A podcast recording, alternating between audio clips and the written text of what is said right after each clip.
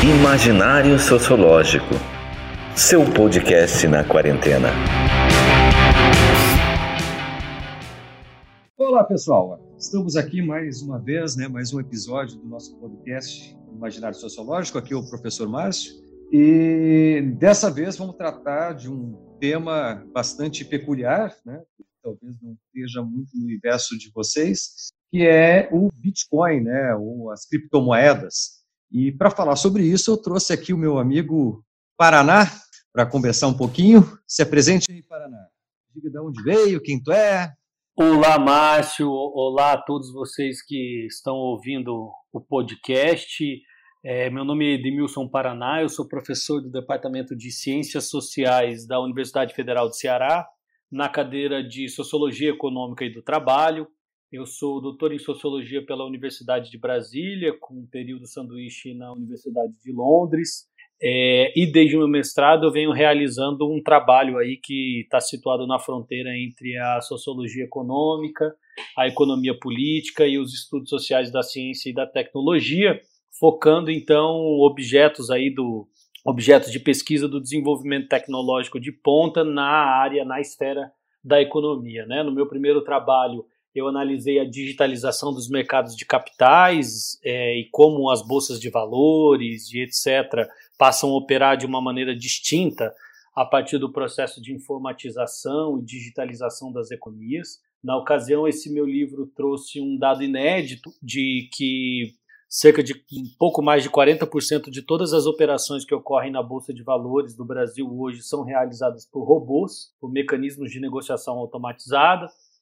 E em seguida eu parti para estudar a digitalização do dinheiro, tema ao qual eu venho me dedicando agora. É, e é, por conta dessa investigação, eu me debrucei a entender o caso das criptomoedas em geral e do Bitcoin em particular.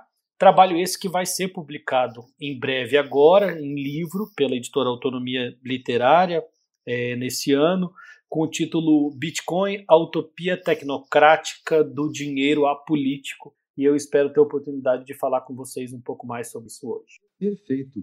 Primeiramente, né, muito obrigado por estar aqui com a gente, né, Paraná, que a gente né, ter aceitado o convite, né, de participar aqui. Eu que agradeço. E acho que para a gente começar o debate sobre criptomoeda, né, que é um que é o teu tema de pesquisa, primeiro a gente tem que definir o que que é qual que é a diferença específica, né, entre uma moeda e uma criptomoeda, né? Porque a gente vai pensar a moeda, ela tem é um ente complexo, né, bastante, enfim, envolve trocas e tudo mais dentro da sociedade. A criptomoeda não necessariamente tem essas características, né? Queria que tu explicasse é. um pouquinho para a gente aí como é que funciona essa, essa diferença aí, né?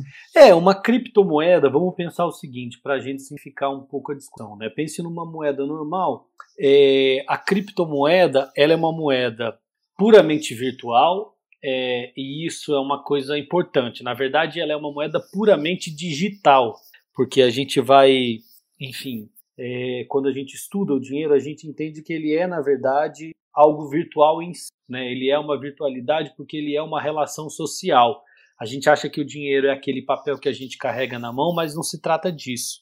Né? O dinheiro é, é uma relação social que possibilita a troca de bens, serviços, produtos e mercadorias, em suma, numa determinada economia. Isso pressupõe, claro, um conjunto de regras, normas de funcionamento, relações de poder, coerção, confiança, que constroem toda uma infraestrutura social que possibilita o dinheiro ser o dinheiro. Né? Então, evidentemente que o dinheiro não é uma coisa.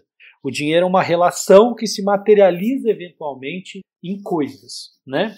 E o, o, as criptomoedas é uma tentativa de construir uma nova configuração é, para isso. E por que cripto? Né? É, da onde vem esse nome? Cripto vem de criptografia. Então a ideia é, das criptomoedas é construir uma forma de dinheiro totalmente impessoal, totalmente anônima, é, criptografada de ponta a ponta, ou seja, que você simplesmente não sabe é, da onde esse dinheiro veio, para onde esse dinheiro vai, a não ser, claro, aqueles que estão diretamente é, envolvidos naquela troca, que, portanto, supostamente possibilitaria aqueles que estão engajados nessa troca a realizar isso de uma maneira mais anônima né, e mais segura. Né? Esse é o conceito que está por trás das criptomoedas. Portanto, a própria definição de criptomoeda traz em si uma crítica ao modo de como o dinheiro funciona na sociedade. Né? Por quê? Porque se a gente for parar para pensar, o dinheiro, mais uma vez, não é aquele papel que a gente eventualmente carrega na carteira. O dinheiro é, na verdade, um sistema geral de troca que é compensado socialmente. E como isso é feito? Isso é feito fundamentalmente por meio dos bancos e sancionado em cima deles pelo Banco Central, o que significa que toda vez que você for receber ou enviar dinheiro, você passa por uma contraparte, né? Você passa por um terceiro. Esse terceiro é aquele que compensa a transação, que realiza essa transação e garante que essa transação é fidedigna, né? É isso que possibilita, por exemplo, você evitar que haja fraudes, né? É isso que possibilita, por exemplo, você emitir o seu próprio dinheiro ad eterno e sair comprando as coisas por aí, né? O dinheiro, por exemplo, quando alguém tenta falsificar o dinheiro, a pessoa está tentando cometer um ataque à integridade desse sistema, que é um sistema que precisa, digamos assim, de uma instituição central, né? Nesse caso, um par entre Banco Central e bancos comerciais, para poder compensar de maneira confiável as trocas. Bem, as criptomoedas partem do pressuposto de que é possível fazer isso tecnicamente, é, se livrando da necessidade da confiança numa instituição central, numa terceira parte, qual seja um banco comercial ou um banco central. Você faz isso como? Você criptografa essa transação de tal maneira que ela é realizada diretamente por aqueles que estão envolvidos na troca, passando evidentemente por um sistema informacional mas que compensa essas transações dentro de uma plataforma descentralizada e criptografada. Tu tem uma, uma, uma alteração de uma chancela institucional para uma chancela técnica, é mais ou menos isso? Exatamente. Exatamente. me parece verdade, é, é o hardware, né, digamos, uma dimensão tec, tecnicista, né, da criptomoeda, da criptografia que chancela a, a moeda, não, no caso, uma instituição, um banco ou o Banco Central, enfim, né? Não, exatamente. É como eu digo, é, é exatamente isso que você disse, mas como eu estava dizendo, é, a própria definição, é, a, a própria existência da criptomoeda, ela configura, digamos assim, ela traz no seu conceito uma utopia, digamos, tecnológica, ou talvez melhor seria a gente chamar de tecnocrática. Por que tecnocrática, né? é porque é, um, é um, um, um governo do espaço social centralizado na dinâmica tecnológica. É a ideia de que você pode produzir uma moeda livre de confiança. Né? Se uma das bases do dinheiro é a confiança social, quer dizer, você aceita uma moeda porque você sabe que na rodada seguinte outra pessoa vai aceitar essa moeda de você. Né? Portanto, você tem uma teia social que está ancorada na confiança mútua. É, e essa teia social que está articulada a um conjunto de instituições, dentre as quais as instituições, instituições que eu mencionei, o Banco Central e os bancos comerciais, mas também, por exemplo, o sistema jurídico, né? Que garante que se uma fraude ocorrer, você vai ser devidamente reparado nos termos da lei, por exemplo. Bem, o sistema das criptomoedas não tem absolutamente nada disso. Você não tem um, uma dimensão arbitral, uma dimensão é, de negociação, é, de deliberação e de construção de arranjos de dependência e confiança é, coletivamente instituídos. O que você tem é a substituição disso por um aparato técnico que supostamente substitui toda essa infraestrutura social que possibilita o dinheiro ser o que ele é. Se a gente entende isso, bem, se torna necessário explicar como que funciona esse aparato técnico, né? Então, para surgir a criptomoeda, teve algum tipo de discurso, então? O, a ideia da criptomoeda, eu vou falar a partir de agora do Bitcoin. Por quê? Porque o Bitcoin é a primeira e a mais importante das criptomoedas, né? Mas eu posso dizer do Bitcoin como eu digo de outras criptomoedas, né? Então vamos dizer, quem, o que funda o conceito de criptomoeda é o Bitcoin. Então a história da, de ambos se confunde. Quer dizer, o Bitcoin é uma criptomoeda, mas nem toda criptomoeda é um Bitcoin. Né? A gente tem quase duas mil criptomoedas hoje é, nesse ecossistema, né? mas o Bitcoin corresponde sozinho por cerca de metade do valor de mercado de todas elas. Então ele é a primeira e a mais importante das criptomoedas. Pois bem, é o Bitcoin que inaugura o conceito de criptomoeda e ao fazê-lo traz é, é, digamos, embutido dentro dessa dimensão técnica toda uma imagem, né? todo um discurso, toda uma construção político-ideológica que ancora, para começo de conversa, a própria necessidade de se livrar dos bancos e de toda essa infraestrutura social de garantia do sistema do dinheiro. O Bitcoin nasce é, em 2009, né, a partir de um paper, de um artigo apócrifo, na verdade é, intitulado, na verdade assinado por uma entidade, né, uma entidade porque a gente não sabe se é uma pessoa, se é um grupo de pessoas, né, chamado Satoshi Nakamoto. Então essa figura escreve um artigo em que ela detalha tecnicamente o funcionamento do Bitcoin e já nesse, nesse artigo a gente consegue ver ali vários um conjunto de valores, né, uma forma de entender a sociedade, de entender a economia, de entender o dinheiro que se expressa tecnicamente. O interessante disso, mas é que você tenta produzir uma forma socialmente neutra de dinheiro, mas isso é uma tentativa um pouco ingênua, porque na verdade essa tentativa é ela mesma carregada de valores sociais, de uma ideologia que lhe é própria etc. E qual é a ideia? Bem, vamos falar, vamos lembrar o tempo, né? A gente está falando de 2008 2009. O que aconteceu em 2008? Aconteceu uma grande crise, né? E uma crise que teve é, no seu epicentro a relação é, com os bancos, né? com as instituições financeiras e um conjunto de mecanismos financeiros é, instáveis e precários vinculados a ao crédito imobiliário e ao endividamento das famílias nos Estados Unidos, mas também a própria dinâmica mais geral da economia americana e da economia mundial, que produziu, enfim, danos sociais imensos, né? Os humores políticos que emergem a partir daí vão criticar fortemente né, essa relação entre estados, bancos e sociedade. Né? Então, há uma crítica é, política que a gente poderia pensar que é uma crítica antissistêmica e radical que aponta para a relação espúria, para a relação incestuosa entre bancos, né, instituições financeiras e governos no controle do, di do dinheiro e da vida financeira das sociedades. Ocorre que por trás dessa ideia reside um ideário econômico que é um ideário liberal radical, né? É a ideia de que toda e qualquer intervenção do Estado é danosa, é a ideia de que toda e qualquer forma de regulação social é ela mesma é, perturbadora da dinâmica é, que tende a se equilibrar naturalmente no mercado e que, portanto, o dever fundamental da constituição de uma nova forma do dinheiro é construir um mecanismo técnico que possibilite a gente se livrar completamente do Estado, se livrar completamente de todas essas instâncias sociais de negociação coletiva, arbitral, institucional é, no controle do dinheiro, né?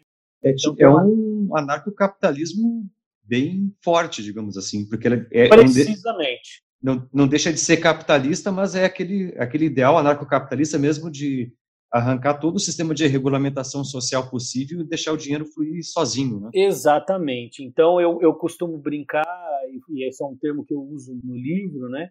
Que o Bitcoin é um filho rebelde do neoliberalismo, né?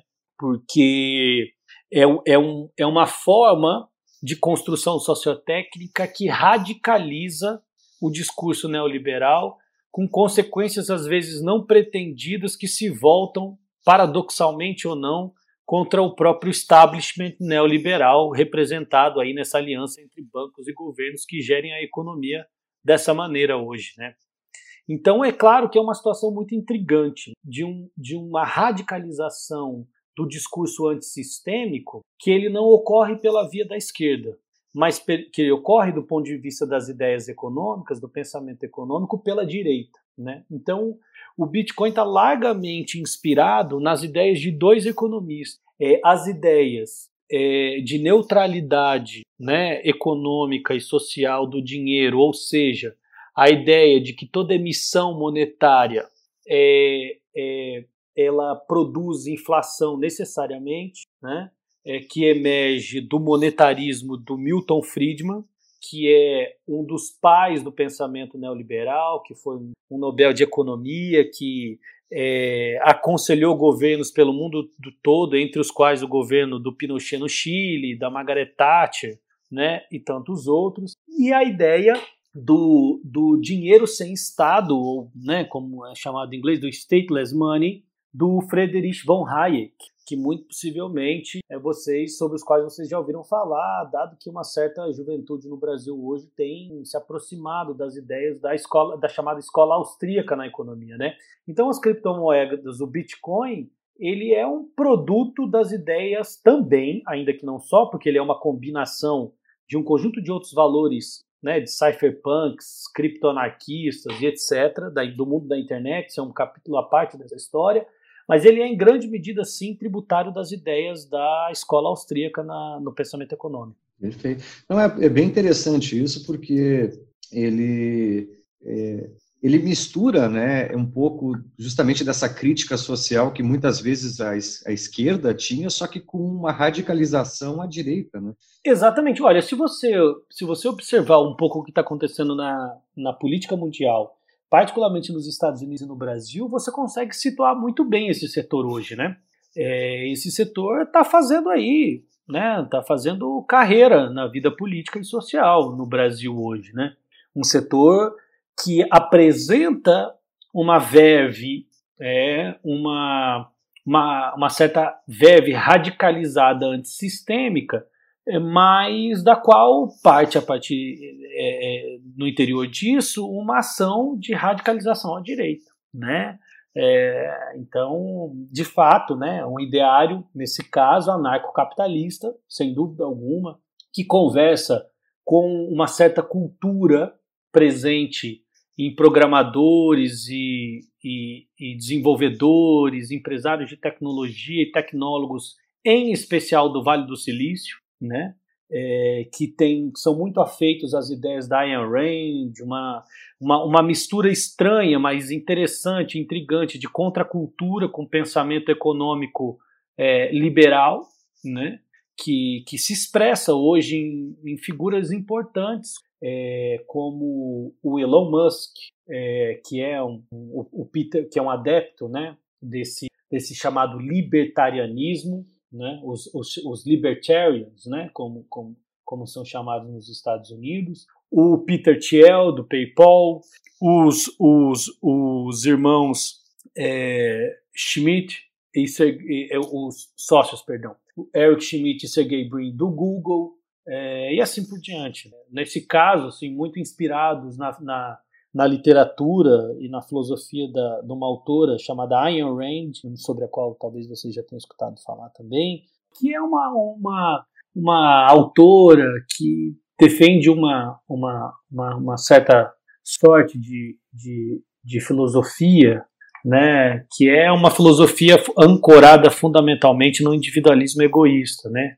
É uma radicalização da ideia de que é, é uma radicalização da ideia de que você deve buscar é, o ganho individual e, de, e isso para ela parece como uma narrativa heróica, né? Essa busca do interesse individual numa sociedade que aqui é apresentada como uma sociedade essencialmente coletivista, né? É, e aí ela expressa essa ideia em obras literárias que ganhou muito espaço é, particularmente no último período, né, nas últimas décadas é, na política americana. E, claro, é, acabou se tornando influente em vários outros é, lugares do mundo, né? Sim, e, não, e, e, tem uma outra questão envolvendo essa dimensão técnica, porque como é, não tem uma instituição que chancele isso, então tu abre uma grande margem também para coisas como evasão de divisa, não de criptomoeda, porque se eu sou uma pessoa. Ah, não, naturalmente. Né, que eu tenho dinheiro, jogo o dinheiro ali, como, não tem como controlar, não tem como um estamento burocrático, né? o Banco Central tem um controle pleno sobre aquilo que está sendo transmitido ali dentro e para onde aquilo está indo, né?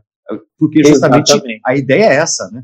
É, a ideia é essa. Inclusive, uma das coisas que catapulta o Bitcoin como, digamos, uma, uma, um instrumento que ganha notoriedade pública é precisamente o caso, não sei se vocês já ouviram falar, da Silk Road. A Silk Road, né, um nome em inglês para Rota da Seda, era um mercado paralelo, informal e ilegal é, que ocorria na Deep Web, né, no interior do qual esse mercado era ele mesmo dirigido por um anarcocapitalista, defensor dessas ideias, que inclusive hoje está preso nos Estados Unidos. É, e esse mercado, basicamente, você poderia comprar qualquer coisa dentre as mais escabrosas possível. Desde drogas, desde drogas ilícitas até assassinos de aluguel, é, é, tráfico de pessoas, órgãos é, e etc. Né? E, bem, partindo de uma ideia de que a liberdade ela deve ser absoluta, né? É, partindo de um conceito de liberdade que é fundamentalmente um conceito totalmente negativo de liberdade e não positivo, ou seja, liberdade é igual à ausência de constrangimento e não a possibilidade, a potencialidade o espaço para fazer coisas. Né? Qual é a diferença entre um conceito de liberdade positiva e negativa? Bem, o conceito de liberdade negativa é esse que eu acabei de descrever. Você é livre para fazer absolutamente tudo que você não está constrangido. Ou seja, se ninguém te constranger, você é qualquer coisa e o verdadeiro significado da liberdade é a ausência de constrangimento. Portanto, é uma forma negativa e ancorada na vontade individual. Uma forma de liberdade positiva diz o seguinte: olha, a minha liberdade ela vai até onde vai a liberdade do outro e ela depende de uma infraestrutura coletiva e social para ser aplicada enquanto tal. Né? Portanto, ser livre não é só ser livre de constrangimento, é também possibilitar que os outros, nesse mesmo espaço social, possam ser livres. Portanto, a minha liberdade ela não pode se estender à liberdade de impedir a liberdade do outro, correto? Portanto, eu não tenho liberdade de oprimir, eu não tenho a liberdade de cercear a liberdade do outro e assim por diante. Né? É um conceito, digamos, que a esquerda tende a se apegar mais de liberdade. Quer dizer, para você ser livre numa sociedade, por exemplo, diz a esquerda, você precisa ter um conjunto de possibilidades materiais para poder se expressar na vida política e social, porque se você é miserável, você não é livre, porque você está preso à sua miséria. É, o mesmo se refere, sei lá, à condição das mulheres, como gosta de dizer a esquerda. Você só é livre se a sociedade garante um conjunto de instituições que te possibilita né, exercer sua liberdade enquanto mulher. E assim por diante. Né? O conceito positivo de liberdade, então, deita raízes numa ideia de que é, você precisa de, uma, de um acordo coletivo social para que a liberdade e de uma infraestrutura social para que a liberdade possa é, ser efetivada.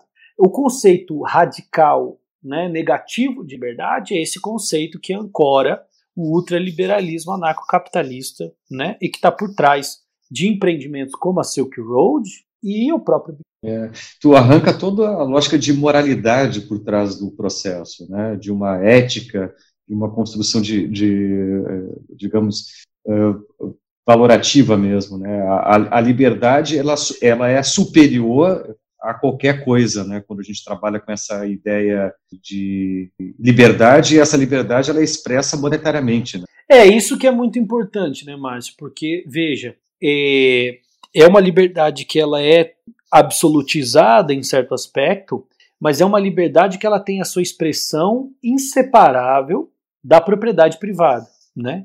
Portanto, a mais alta das formas de liberdade negativa nessa acepção é a liberdade à propriedade privada, que é a forma, portanto, mais primeva, mais sagrada, é, mais elementar e fundamental de liberdade é nessa acepção, nesse pensamento, né?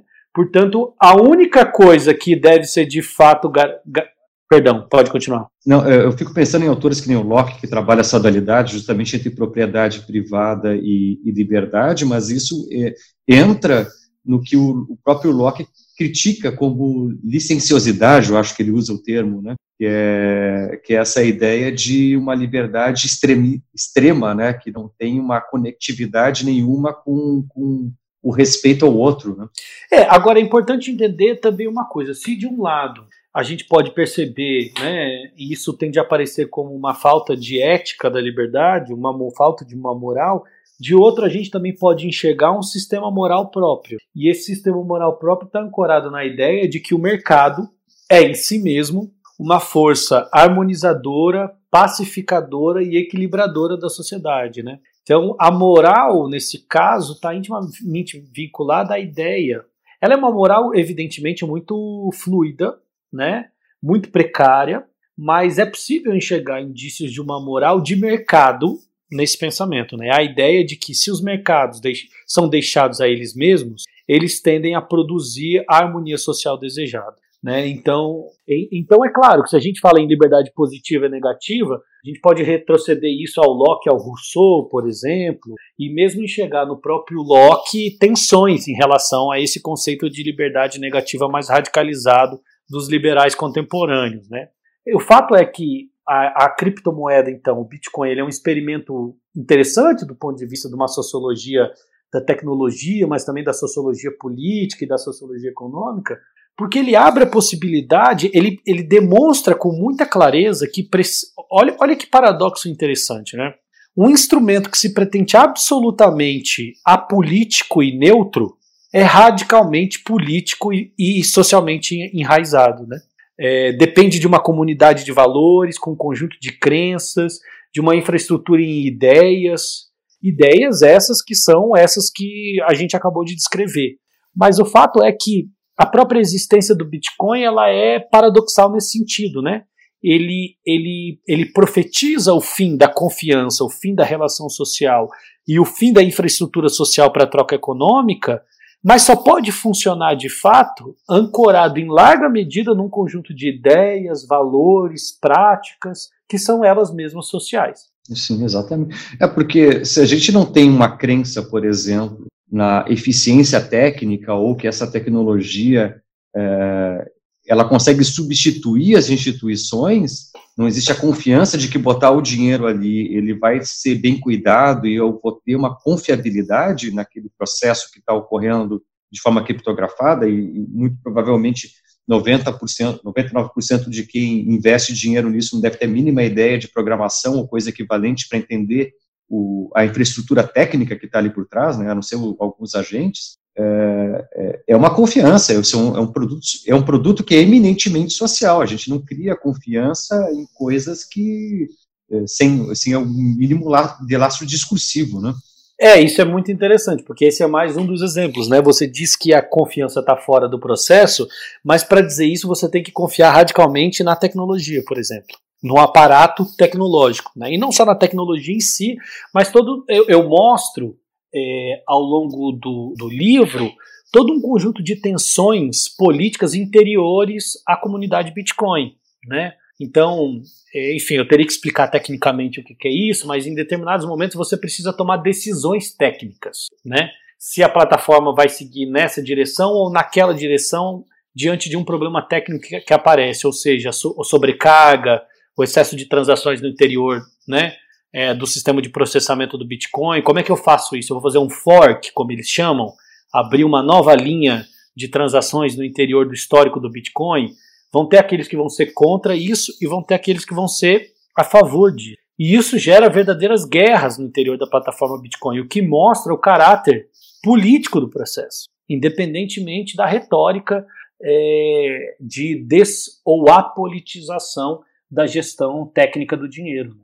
Como é que é feito isso, Paraná? É uma, é uma assembleia? Como é que se, você toma essas decisões? Não, não é. Esse que é o ponto. Você tem um, um, um, comitê técnico absolutamente obscuro e pouco conhecido, chamado Fundação Bitcoin, é, que toma e implementa as decisões. No final das contas, esse que é o problema, né? Quando você joga o problema da política é, pela janela, ele volta pela porta. Quando você joga pela porta, ele volta pela janela. Né? A ideia de que, você pode se livrar da política por meio da técnica é uma ideia ilusória. Né? E todos esses casos, muitos dos quais eu descrevo no meu livro, mostram é, fatos, isso que eu estou descrevendo, é, é, é, os problemas que essa ingenuidade significa. Agora, por que, que o conceito em si ele precisa ser melhor problematizado do ponto de vista sociológico, como a gente está fazendo aqui, por uma razão muito simples, porque ele parte da ideia de que é, nada nem ninguém deve interferir socialmente na dinâmica da troca monetária. Né? A gente estava dizendo que esse valor anarcocapitalista ou ultraliberal aponta a liberdade negativa como elemento fundamental e o mercado e a propriedade como seu sustentáculo. Portanto, é, isso busca fazer o quê? Afastar toda e qualquer possibilidade da reconfiguração social da dinâmica distributiva, né? Porque a gente sabe é, que administrar o sistema do dinheiro numa determinada sociedade é também gerir o conflito distributivo de certa forma. Vamos pensar agora um exemplo bastante objetivo que está acontecendo com a pandemia. Em vários lugares do mundo, os governos estão financiando os desempregados, financiando as empresas, e ao fazer isso, estão tomando uma ação no interior da dinâmica distributiva, né? Então, um governo ele pode administrar o dinheiro de modo a aumentar a desigualdade ou diminuir a desigualdade, né?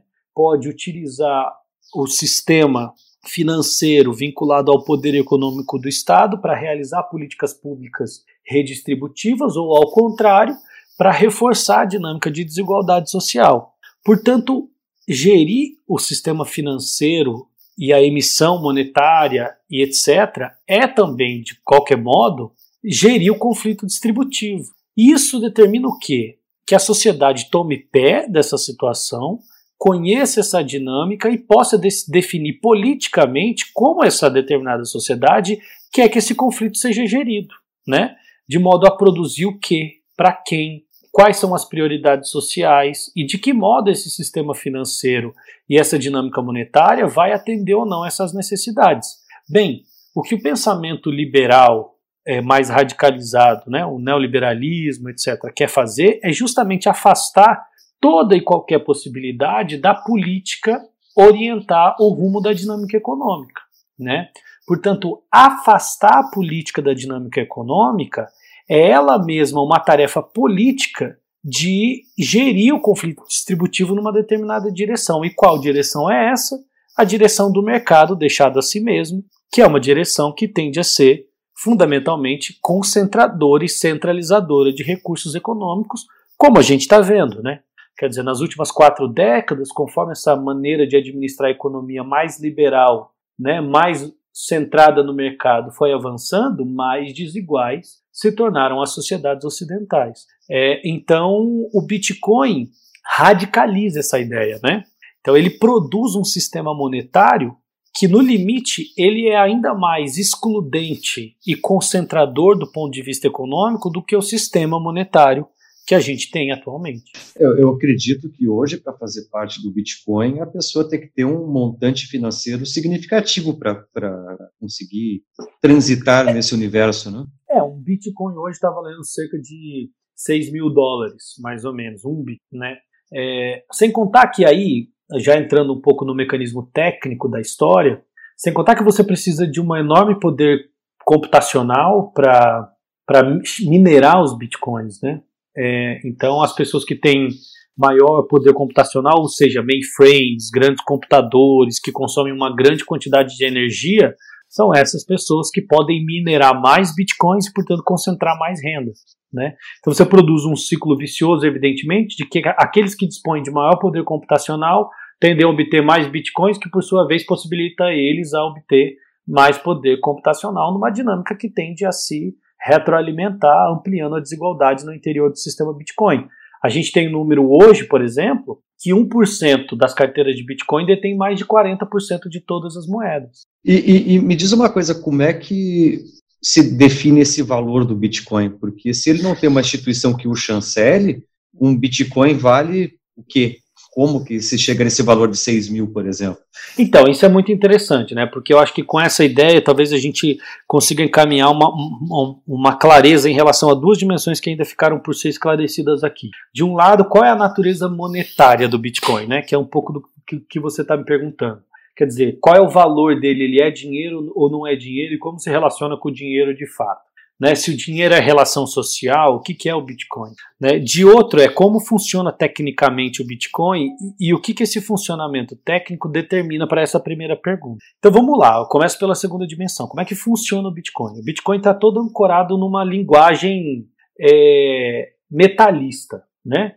A ideia é de que o dinheiro ele é imprimido né, nas economias modernas é, ao bel prazer do Estado, e isso é feito nessa retórica conspiracionista de direita para dilapidar o poder econômico dos privados, para aumentar a inflação né, e para corroer a propriedade individual daqueles que acumulam em detrimento daqueles que gastam. Né? Então aparece toda uma retórica do Estado gastador, das pessoas que não trabalham e querem viver do Estado, né? tem toda uma, uma retórica em torno dessa dimensão.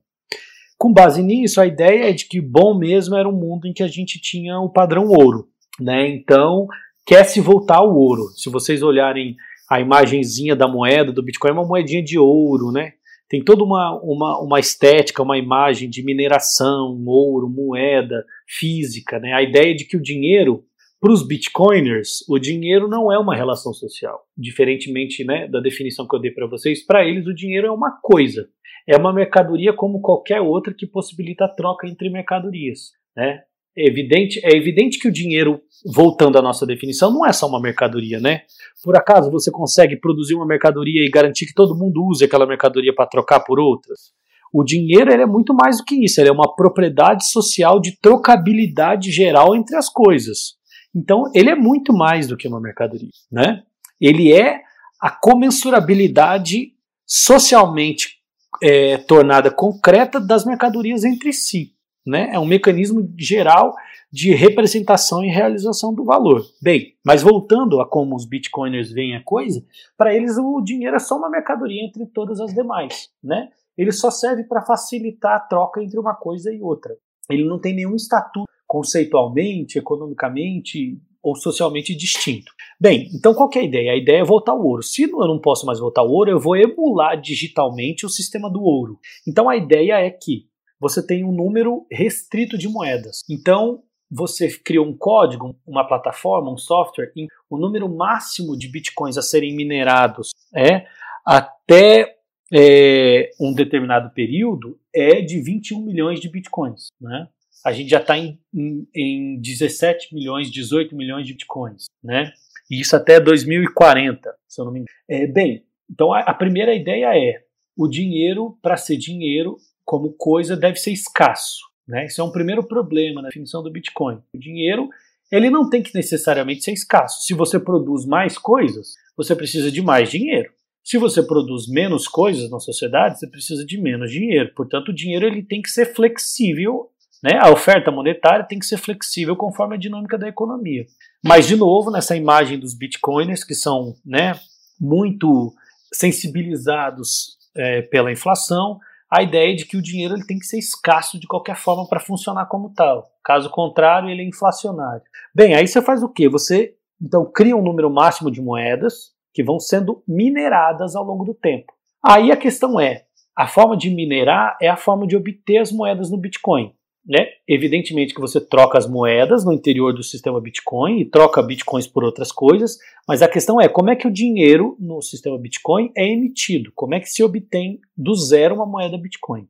Para isso você tem que fazer uma analogia à mineração de ouro. É como se você fosse lá numa mina de ouro, cavar o ouro para transformar em moeda.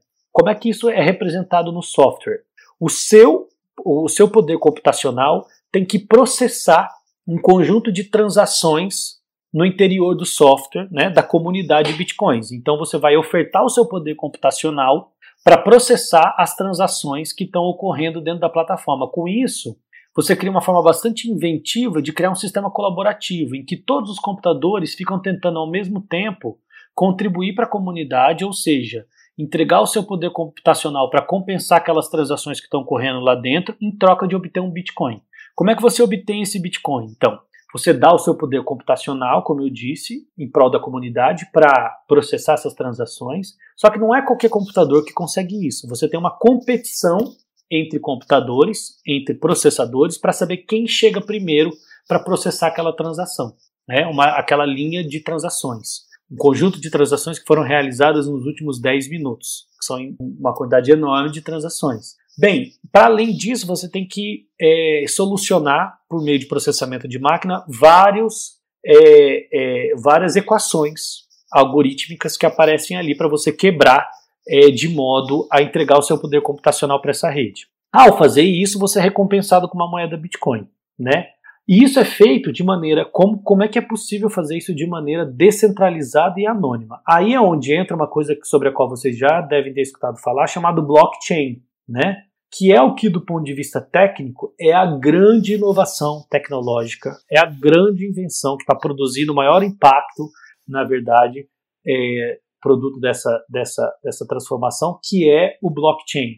O blockchain, tradução simples, é uma cadeia de blocos. Né? Blocos de quê? Blocos de transações que ocorrem numa determinada, num determinado período de tempo.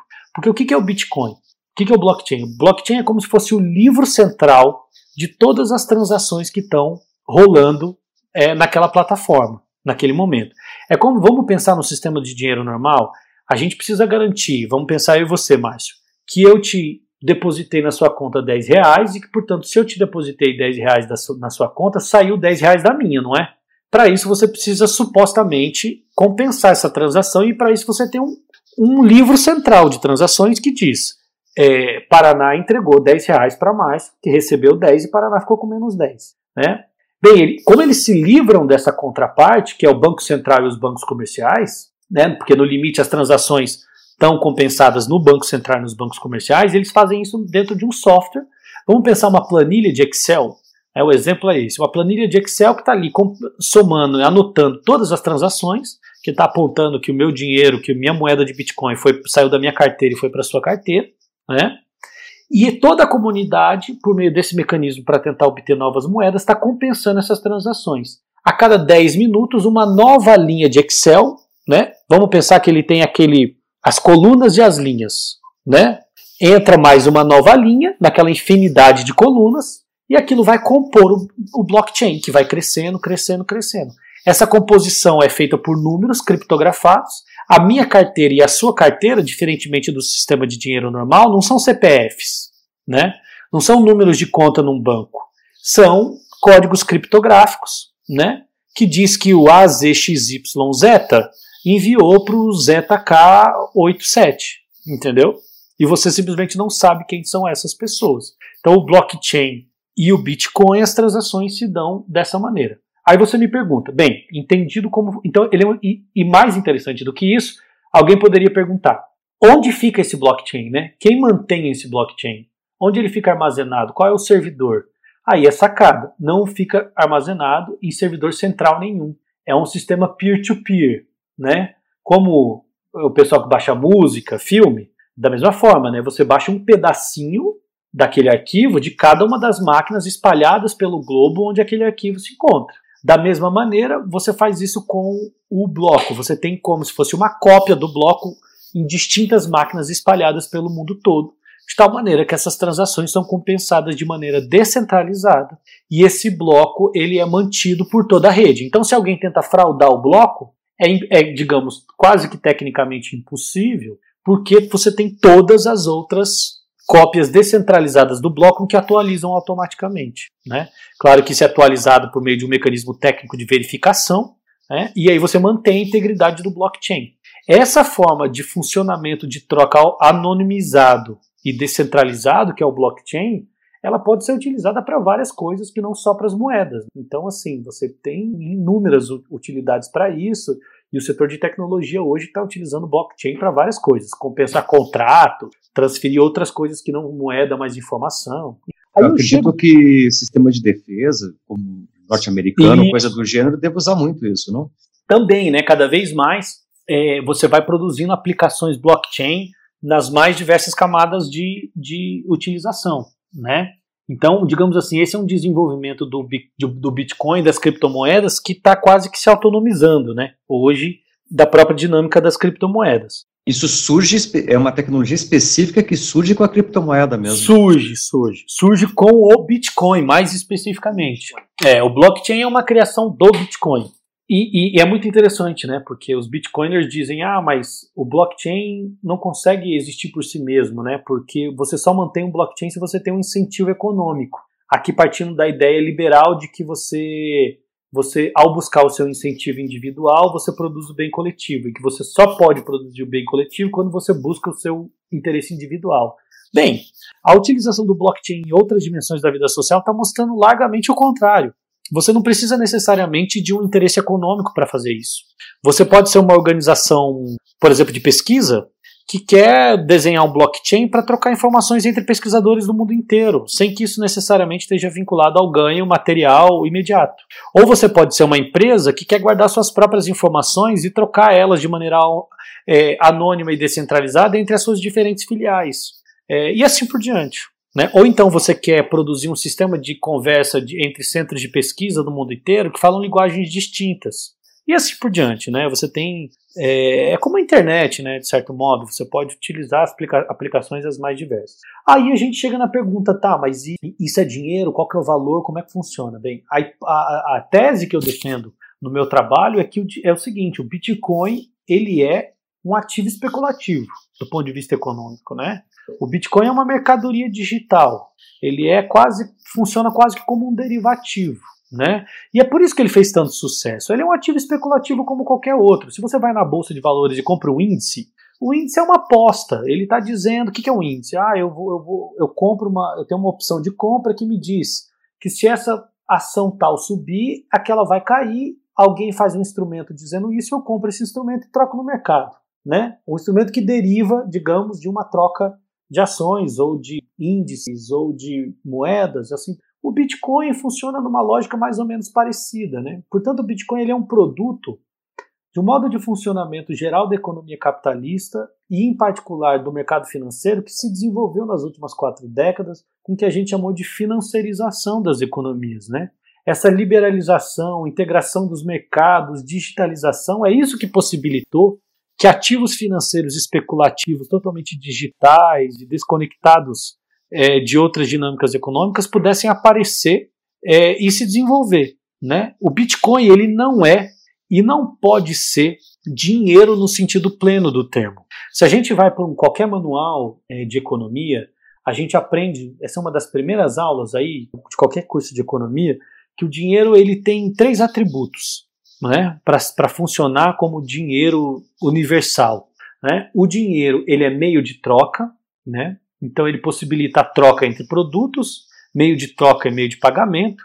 Ele é unidade de conta, ou seja, ele denomina o preço na economia. A gente, né, quanto que é, é esse cacho de banana? Ah, é tanto. Isso é uma denominação, né? É uma unidade de conta que serve para comensurar as coisas.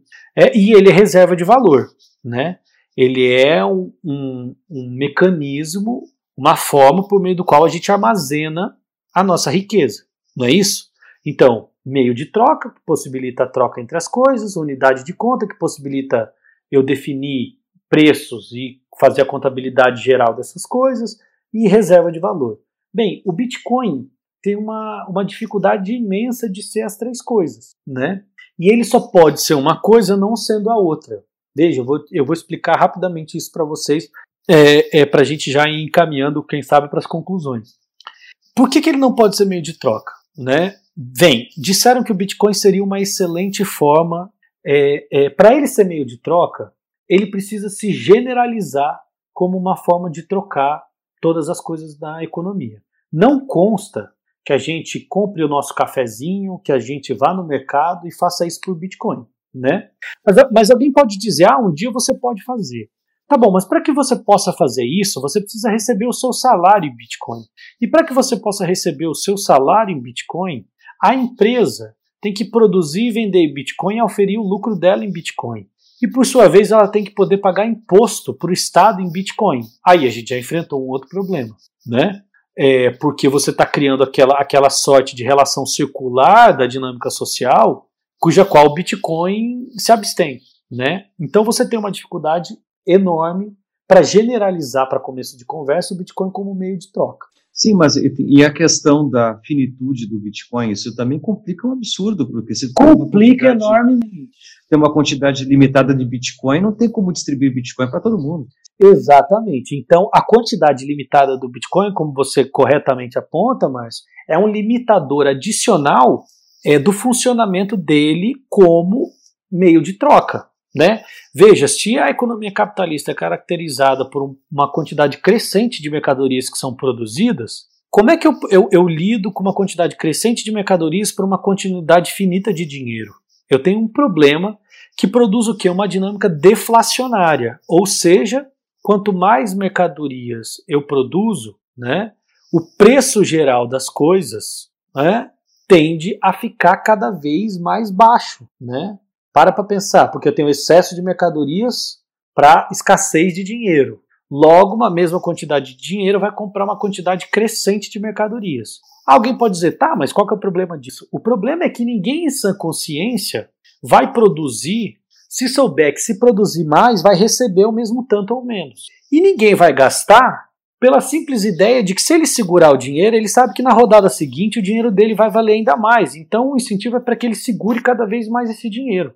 Se você não tem incentivo para investir e produzir, de outro lado não tem incentivo para consumir, o que, que acontece com essa economia? Ela trava. Então a dinâmica deflacionária é uma dinâmica recessiva e destrutiva da vida econômica. Então, por si só, você já tem um problema aí, né? Então, mas para que o, o, o Bitcoin se generalize como meio de troca, ele precisa se generalizar como unidade de conta. Quer dizer, a gente só vai querer o Bitcoin para trocar uma coisa pela outra se elas começarem a ser denominadas em Bitcoin. Enquanto elas forem denominadas em dólar ou real, a gente vai precisar de dólar ou real, né? Portanto, o Bitcoin ele precisa ser denominado como a unidade de conta da economia. Então, ele só se torna meio de troca se se tornar unidade de conta, né? E para isso ele precisa estar vinculado à dinâmica de reserva de valor. Alguém pode dizer, não, tudo bem, ele, ele é um meio de troca precário, ele não é uma unidade de conta geral, a não ser para espaços específicos da internet, como a Silk Road e outras coisas, mas ele é uma excelente forma de reserva de valor, que é o argumento central de quem defende o Bitcoin como forma de dinheiro. Né? Todo esse argumento anarcoliberal, é, ultraliberal, anarcocapitalista, defende a ideia de que o dinheiro ele é fundamentalmente meio de troca e como tal reserva de valor. Então qual é a ideia deles? Olha, o dinheiro atual ele é dilapidador da, da riqueza. O Bitcoin, ao contrário, ele mantém a riqueza porque você tem uma quantidade escassa, né? Ora, veja você, se ninguém demanda aquele dinheiro para trocar as coisas, e se aquele dinheiro não denomina as outras coisas na economia, qual é a força dele como reserva de valor? Né? Baixíssimo, por uma razão muito simples. Aquela riqueza ela só, ela só pode ser acessada daquela forma como você trocar ela pelo dinheiro, a forma geral de toda riqueza. Então, para você gozar daquela riqueza, você vai ter que necessariamente trocar ela em dólar ou necessariamente trocar ela em real. O que faz com que ela seja só mais um outro ativo financeiro como qualquer outro. E mais, um ativo altamente especulativo que varia enormemente à luz dos humores de qualquer outro ativo especulativo. Então o Bitcoin né, já chegou a 18 mil dólares no final de 2017 e agora está a 6 mil dólares. Né? E pode cair a 2, 3 mil dólares. Veja que interessante. Uma moeda que, que valia 18 mil dólares cair para 6 mil dólares, o que, que essa moeda é? Ela é radicalmente inflacionária sobre esse aspecto. Quando ela cai de 18 mil para 6 mil, o que, que isso mostra? Que ela perdeu três vezes o valor dela. Uma moeda que perde três vezes o valor significa que você vai comprar as coisas por três vezes a quantidade de dinheiro que você utilizava, ou seja, é um, uma inflação altíssima. Né? É, mas é, é, que, no fundo, o valor dela é dado pelo mercado especulativo. Precisamente, é por isso, e é por isso que ela é radicalmente instável. E, e isso é uma prova de que ela não é, não pode ser, e não pode funcionar como dinheiro universal, porque o dinheiro universal, para funcionar como tal, ele pode até oscilar, mas ele tem que oscilar dentro de um determinado limite, sob pena de ser completamente disfuncional. Ou seja, nenhuma forma de moeda mais ou menos estável que a gente conhece oscila tanto como o Bitcoin, por uma razão muito simples, porque ela é estabilizada por um conjunto de instituições sociais, públicas e privadas e particularmente estatais, né? coisa que o Bitcoin não tem e que deixa sua flutuação ao bel prazer do mercado. Portanto, ela oscila absurdamente. Agora, olha que interessante. Um, um ativo financeiro que oscila enormemente, evidente que ele tem uma capacidade baixíssima de funcionar como dinheiro. Pensa que interessante, Márcio. Você pode sair de casa com dinheiro para comprar o pão em Bitcoin e quando você sair da sua casa e chegar na padaria, você tem dinheiro para comprar a padaria inteira. Né? Ou então o contrário, você junta dinheiro de uma vida para comprar a padaria, porque você descobre que o seu grande sonho é ser padeiro, e na hora de fechar o negócio da padaria, você descobre que você só consegue comprar alguns pães. Né? Que tipo de economia pode funcionar com esse grau de instabilidade monetária? Nenhuma. Imagine você, imagine você recebendo o seu salário, Márcio, é, na escola. Você recebe X, quando você vai para o mercado comprar, o seu salário já vale X dividido por 2. É desesperador. Eu consigo pensar nessa situação de, de, utilização dessa moeda, claro, o mercado especulativo que acaba ganhando nessas trocas, né? Eles têm mecanismos para isso, mas não só isso, porque se tu vai pensar em termos de dinheiro ilegal, né? Eles terem perdas para legalizar o dinheiro, para eles é um bom negócio. Ah, bom, claro, isso tudo eu estou dizendo das contradições lógicas, né, do ponto de vista político e econômico do funcionamento do Bitcoin. Mas é evidente que a economia da contravenção, da ilegalidade, da evasão de divisas, da fuga de capitais, é uma parte considerabilíssima, enorme. Eu, eu trago alguns números no meu, no meu livro, enorme da economia do Bitcoin que faz o Bitcoin ganhar a projeção que ganhou. Né? É, então, sem dúvida alguma, é mais um ativo especulativo e um ativo especulativo que não respeita nenhuma regulação, nenhum governo, nenhuma é, tratado internacional e que é um verdadeiro faroeste monetário e econômico, né, em que você pode fazer quase tudo, é, não vai ser punido por nada, e claro que isso é altamente atrativo para aqueles que estão buscando oportunidades rápidas de lucro e contravenção né? Inclusive já tem aí notícias que saem por aí, tráfico, né? milícias, é, exércitos, enfim, né? irregulares, compra ilegal de armas é, e assim por diante, né? Então, claro que o Bitcoin é, também é intimamente vinculado a isso. Agora, eu acho que com isso talvez a gente é, consegue caminhar para a conclusão da questão. Não quer dizer a despeito disso tudo que a gente debateu, né, dessas dimensões ideológicas, políticas, econômicas, sociais, não quer dizer que o Bitcoin não seja ele mesmo, do ponto de vista técnico, uma coisa extremamente inventiva, né? Muito interessante, muito criativa e que certamente é, pode e deve no próximo período essa tecnologia ser utilizada para outros fins. Quer ver um exemplo? é, estados nacionais emitindo suas próprias criptomoedas soberanas. Né? É o caso da China, que está lançando agora um experimento é, com o Crypto Yuan. Agora, é uma realidade absolutamente distinta do que quer ideologicamente os defensores do Bitcoin, né? Porque se trata, evidentemente, de um Estado nacional que tem por trás dele, enfim, né? pagadores de impostos, cidadãos, uma nação. Tanto que, veja que interessante a China. A China foi um dos países que proibiu o Bitcoin no seu território econômico, mas ao mesmo tempo proibiu é, para mais tarde criar ela própria a sua criptomoeda soberana. Então são essas contradições e essas tensões que ainda estão rolando, que ainda estão acontecendo, que a gente deve acompanhar no próximo período.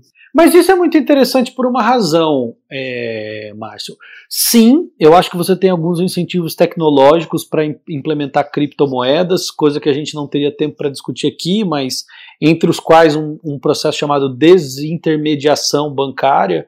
Você, se você é emissor de criptomoeda estatal, você pode garantir que as pessoas tenham uma conta individual no Banco Central sem ter a necessidade de ter uma conta num banco, por exemplo, comercial né, o que é uma coisa muito significativa. Mas se você for parar para pensar, para além desse processo, o dinheiro hoje ele já é digital, Márcio, né? Quantos por cento do dinheiro circulante é de fato físico? Na verdade, tem um número que diz que 95% de todo o dinheiro que circula no mundo já é digital. Ou seja, bits e bytes, números, trocas contábeis que são compensadas em contas nos bancos em que a gente mantém o nosso dinheiro né? É, você recebe o seu dinheiro, você não recebe em papel, muito possivelmente, em notas. Você deve receber um depósito na sua conta, né? Assim como eu e tantos outros trabalhadores e trabalhadoras desse país, né? É claro que alguns ainda recebem físico, mas o fato de que o dinheiro já é digital, isso, isso mais faz provar do que negar o ponto que eu estou trazendo aqui o tempo todo, que o dinheiro não é uma coisa, né? O dinheiro ele é uma relação social. O, o, a, a, a, dimensão corpórea, material, na qual o dinheiro se concretiza, ela é secundária. O que interessa é a possibilidade dessa instituição, né, dessa forma, atuar como um mecanismo geral de troca entre todas as coisas na economia. Então, se você define que é bits e bytes num computador, bem, se isso é socialmente definido como tal, chancelado por um poder político, econômico, né, por coerção e confiança, bem assim vai ser, né? E assim o é.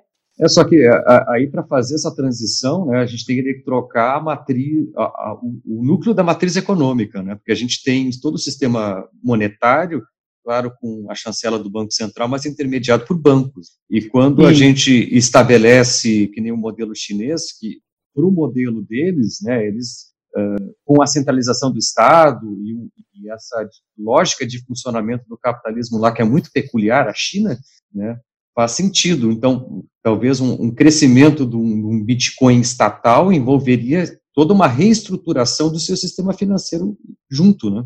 E isso que você está dizendo é correto, é, mas demonstra uma coisa importante. O encaminhamento dessa questão ela é política e social e, e não técnica. Porque tecnicamente nós já temos os mecanismos para ir numa direção ou na outra. Esse é um problema que não é técnico, porque tecnicamente ele já está resolvido. Ela é uma questão que depende mais do jogo e da disputa de interesses no interior das sociedades do que das possibilidades técnicas e tecnológicas com as quais elas contam, né? Diferentemente do que pensa exatamente, é, como eu disse, esse, essa, esse pensamento tecnocrático, esse, essa utopia tecnocrática que ampara o Bitcoin. Daí porque eu chamei né, de uma a, utopia tecnocrática de uma moeda sem política, de um dinheiro sem política, ou de um dinheiro apolítico. Quer dizer, a ilusão é, de achar que uma instituição fundamentalmente social, uma relação social com o dinheiro, pode ser totalmente apolítico. Isso é uma, um engodo. Né? Isso é muito maluco na minha cabeça, porque essa relação da ciência como técnica ou apolítica é, sobretudo no século XX, quando começou a surgir esses ideais, né, ela tem uma relação com, com o que a política produziu naqueles momentos, né, com os regimes totalitários, né, com uh, todos os malefícios da política, e por isso se começou a se culpar a política como se ela se, sendo um mal em si e buscando subterfúgios, né, do ponto de vista técnico, para tentar constituir um novo, uma nova sociedade. Só que isso tem uma crença de fundo, né, enraizada, relacionada justamente com essa ideia de que a tecnologia é neutra, né, ou a tecnologia ela resolve os problemas de uma forma apolítica, né, e todo esse debate, no fundo, que a gente está tendo aqui é, é que é as teses lá da, da, escola de Frankfurt, né, que a técnica não é neutra, né, enfim, é, é, que é uma discussão antiquíssima, né, uma, é, que já poderia estar superada, inclusive, mas que é Exatamente. É, é absolutamente atual nesse, nesse contexto aí que a gente está discutindo. Né? Sem dúvida alguma. Impressionante. Mais alguma coisa, Paraná? Da minha parte é isso, a não ser, claro, que fique alguma dúvida aí da parte de vocês, alguma questão a ser solucionada. Talvez mais para frente, né? Talvez surjam questões aí, a gente faça um momento de perguntas. Não, conte comigo, vai ser um prazer, estou à disposição de você, dos seus alunos, de todo mundo que está ouvindo aí. Foi um prazer enorme, eu agradeço a oportunidade é, de tratar com vocês dessas questões que, claro, para mim são, são questões muito importantes e que, ao meu ver, não tratam só, como a gente percebeu aqui, do Bitcoin, do dinheiro, da economia em geral, acho que trata da nossa sociedade em sentido mais amplo. É, sem dúvida, esse assunto ele é, pode, pode parecer uma, né, evidente, claro, ao longo da conversa, mas é um debate que é, é, trazido como eminentemente técnico, né? Quando a gente assiste muitos dos, sobretudo daqueles que querem vender bitcoins, né? Eles vão trazer toda a dimensão técnica dos bitcoins, né? Tentando convencer as pessoas a jogar o dinheiro lá, mas eles descaracterizam essas outras dimensões que a gente está interessantíssimo, né? Porque a gente está discutindo todo o, o, o, digamos, o futuro financeiro, né? Futuro político financeiro, digamos assim, que a sociedade pode caminhar aí a partir desse tipo de debate, né? É isso mesmo. Mas muito obrigado, Paraná, pelo, por, tar, por ter falado, né? Por essa aula de economia e política aí que só agrega, né, para a gente aí. Né? Eu sou teu fã já há muito tempo, né? Não, imagina, você é um grande amigo, você é suspeito, então é, é, é, sempre eu me sinto em casa conversando com um amigo, uma pessoa com quem é, pela qual eu tenho também grande admiração, grande respeito. É, tenho certeza que não é diferente com, com os seus demais colegas e alunos. Então, foi um prazer enorme. Como eu disse, estou à disposição e agradeço mais uma vez a oportunidade de ter esse belo papo que contigo é sempre muito produtivo, muito frutífero, como a gente bem sabe, né, Márcio? Já publicando é, coisa junto por aí, então é sempre um prazer enorme é, conversar com você, viu? Ficamos aqui então com mais esse podcast Imaginário Sociológico. Imaginário Sociológico, seu podcast na quarentena.